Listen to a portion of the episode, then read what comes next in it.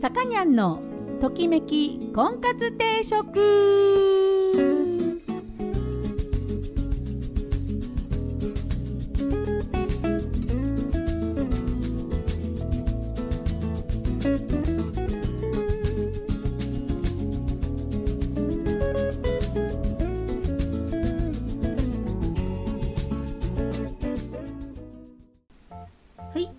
皆さんこんにちは。さかにゃんのときめき婚活定食今週も始まりました、えー、私結婚相談所母大女オーナーのさかにゃんです、えー、毎度お聞きいただきありがとうございます。今週もよろしくお願いします。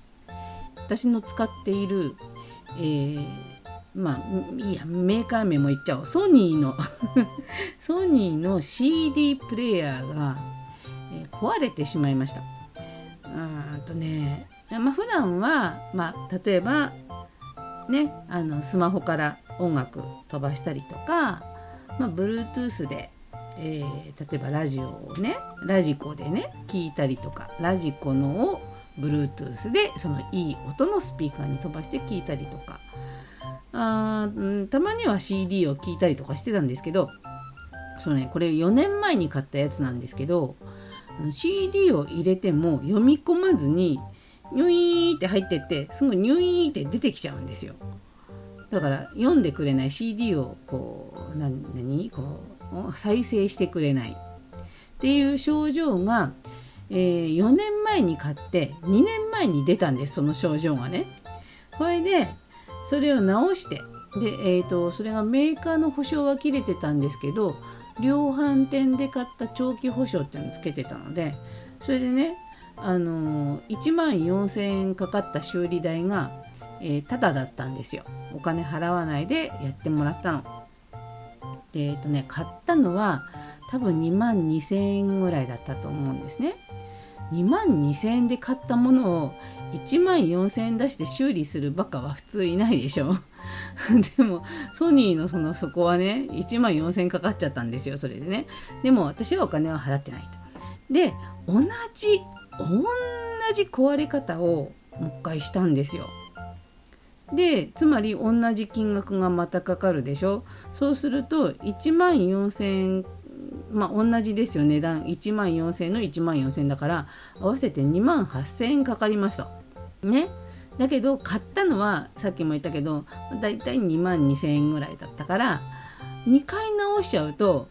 量販店さんが持ち出しになっちゃうので保証のね長期保証の金額っていうのが、えー、上限が買った金額であると2万2000円ねだから、えー、今回壊れちゃったのを直すと坂庭さん5800円払ってくださいって言われたんですよ。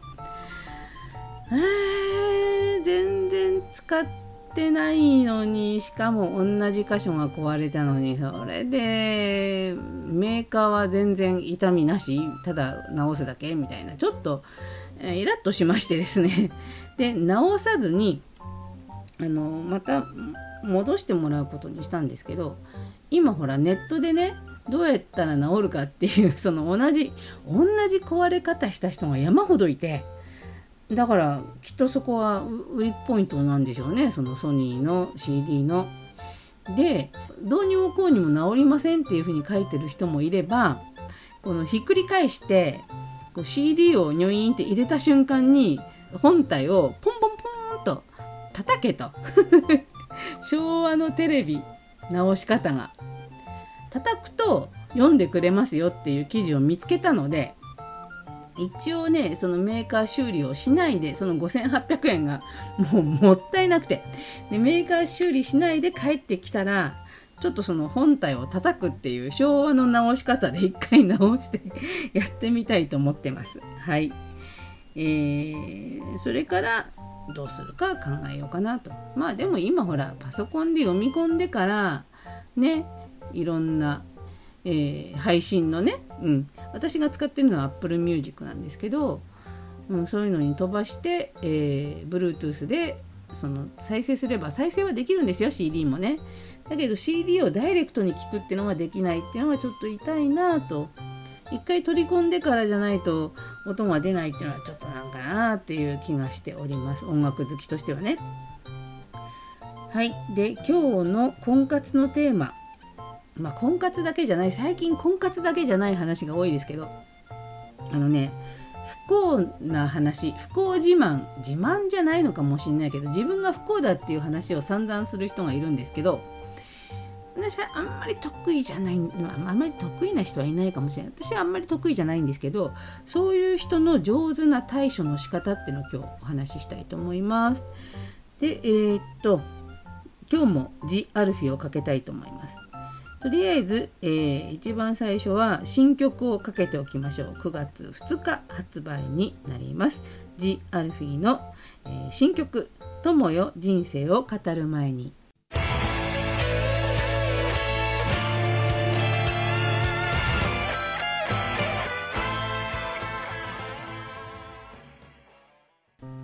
はい、えーと、きこんです。今日のテーマは不幸自慢をする人の対処方法割とこう口を開けば不幸話っていう 人がねあのまあ確かに不幸なのかもしれないけどもう聞いてる方は楽しくないわけですよ。そこをまずね不幸話を人にする人は理解してほしい。みんなあなたの不幸話を我慢して聞いてます。いいですか？はい。でえっ、ー、とまずなんでそんな不幸な話をするのかなって考えた時に考えられる5つの心理っていうのがここに出てるんですけど一つは大変な経験をしてきたのを理解してほしいっていうね自分の苦労を理解してほしいっていうことと2つ目は自慢のつもりは一切なくてただ本音を言っている。本音イコールもう不幸な話っていうなんかねもうちょっと楽しい話すればいいんだけど不幸な話しか出てこないと。で3番目は過去の不幸を、えー、話すことで周囲の気を引きたいかまってちゃんですいわゆる。うん、かまってほしいから自分の不幸を言ってるんじゃないかという心理。あと、えー、4番目としては「ああ大変だったね」って慰めてほしい。まあ、これもかまってちゃんですよね。まあ、だから自分のこの不幸なことを言ってそれを何て言うんでしょうね認めて慰めてほしいと。で、えー、5つ目はそんなすごい不幸なことを乗り越えてすごいねって言われたい。あだってそういう心理があるそうです。でえー、っとね不幸自慢をする人の特徴が書いてあるんですけど一つはマイナス思考。自分が不幸だと思い込んでいる。あの不幸だと思い込んでいる人は実際不幸ですよ、うん、自分が不幸だと思ってる人は不幸でしょ？うん、不幸な中にもやっぱちょっとした幸せを感じてあ幸せだなって思う方が幸せじゃんね。だから不幸だと思っている人は不幸です。間違いなく。あなたは不幸な人です。幸せになりたくないのかなと思うんですけどね。2番目は執着心が強く同じ話を何度もする。ね。その同じ不幸な話を何度も繰り返してまあうさを晴らしてるんじゃないかと、うん、あとは3番目これが大きいんじゃないかなと思うんですけど自分の現状に納得していない、うん、だから今不幸なことを過去の不幸のせいにしたい、うん、っていう心理なんじゃないかなと。それから、えー、4番は寂しがりや、えー、承認欲求が強いね。認められたい。人に認められたいと思う。あとはあ5番目の特徴としてはプライドが高くすぐに人と張り合おうとすると。うん、なんかやっぱ辛い体験をした方が勝ちみたいな。そういう心理が働くんでしょうかね。うん、で、えーと、今日話したいのは、まあ、そういう人がいますとそういう人はいるんです。でもそういう人と話すの辛いじゃん。辛くないみんな。辛いよね割とそういう人の話っていうのは私はもう完全に右から左で全然聞いてないことが相づちを打つんですけど聞いてないことが多いんですけどこのこの聞いてないっていうのが対処法の一番もう適度に相づちを打ってあの話を自分の中に入れない。であのこれはちょっとねこう私は相談上で人のねつらかった話とか聞く機会は多いんですけどそういう話は別にお仕事だからね。それは別ですけどただその話を自分の中に、えーと、取り入れちゃうと一緒に泣いちゃったりとかするので一緒に泣いちゃうとねすっごい疲れるので、えーと、なるべく自分の中に取り入れないように1枚ねバリアを張って聞くように気持ちですよ。今ねちょうどアクリル板が 相談する人の前に、ね、私との間にありましてちょうどそのアクリル板の感じでこう不幸な話を自分の中に取り入れないようにして聞いたりとかしてますね。あとは、えー、違う話を、え、ところでさって違う話をして、えー、話をすり替えちゃう。でこれはですねあの不幸自慢をしたい人はこう承認欲求がさっき強いっていうふうに話したんですけどなので、えー、別の話に切り替えられると相手は なんかあのあれ別の話楽しい話ですよ別のあの楽しい話にすり替えると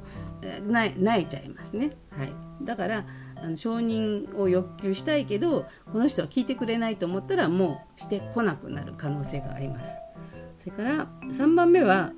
あなたはそんなに不幸じゃないよって言ってあげる。もっと不幸な人がいるよとかね。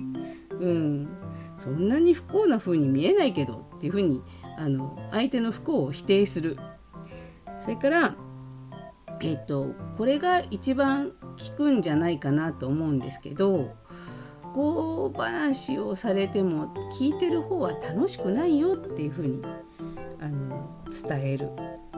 うん、なんか例えばまたこういう不幸があったんだよね。これがねあの楽しそうに言ってる不幸ならいいですよ。自虐。自虐ネタとしてね。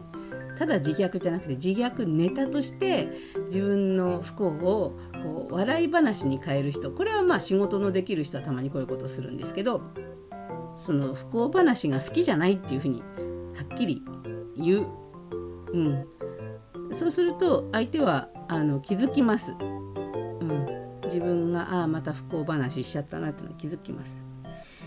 で、えーと、一番ダメなのがその相手の不幸を相手がこう認めてほしいその不幸をすごいねってすごいねって認めてしまうと調子に乗ってどんどんどんどん言ってくる。その また新しい不幸な話をしてくるかもしれないのでその不幸話を聞くのにうんざりしているのであればあのね空返事ああほんあそうなんだ。へえっていう返事。で聞いてあげてる風なえ、ー、とすごいね大変だったねっていうのは決して言わないこと。はい。うん。まあ友達なら聞いてあげてもいいよ。たまに。でもそればっかりしてくる人っていうのはあなたのことをゴミ箱だと思ってます。はい。ゴミ箱じゃないんだ私はっていうふうに言ってあげてください。えー、なんで、えー、なるべくそういう、うん、不幸な話をばっかり聞いてると楽しくないし自分の中自分何て言うかなこう心の中がそのその瞬間だけでも不幸でこう満ちてしまうとなんかこうなんか他のことで浄化したくなってねあのついソフトクリームを食べたり。食べて浄化したりとかして太ってしまうのでね、はい、なんで、えー、不幸な話をする人にはこんな感じで上手に対処して、えー、自分がはけ口にならないように、えー、バリアを張っていただければいいかなと思っています。はいえー、というわけで今日は、えー、ジ・アルフィ今日はじゃない今日も これ毎週言ってるな、えー、今日もジ・アルフィを特集したいと思います。えー、真夜中を突っ走れ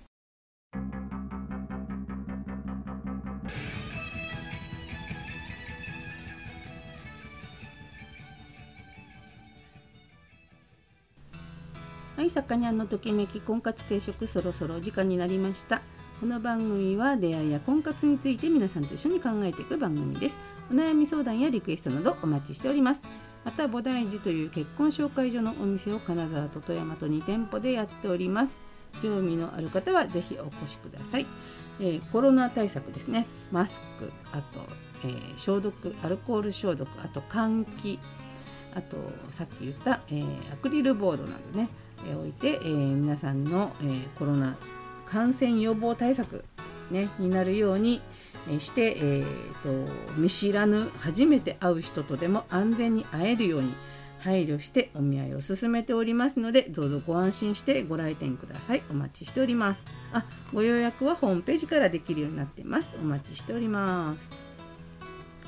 というわけでですねなんかこう今 CD プレーヤーでレコードもいっぱいあるのでレコードプレーヤーっていうかそのターンテーブルってやつを、えー、買うかどうかも悩んでます。うん。ね欲しいものはあるけれど置く場所がない。レコード大きいからね。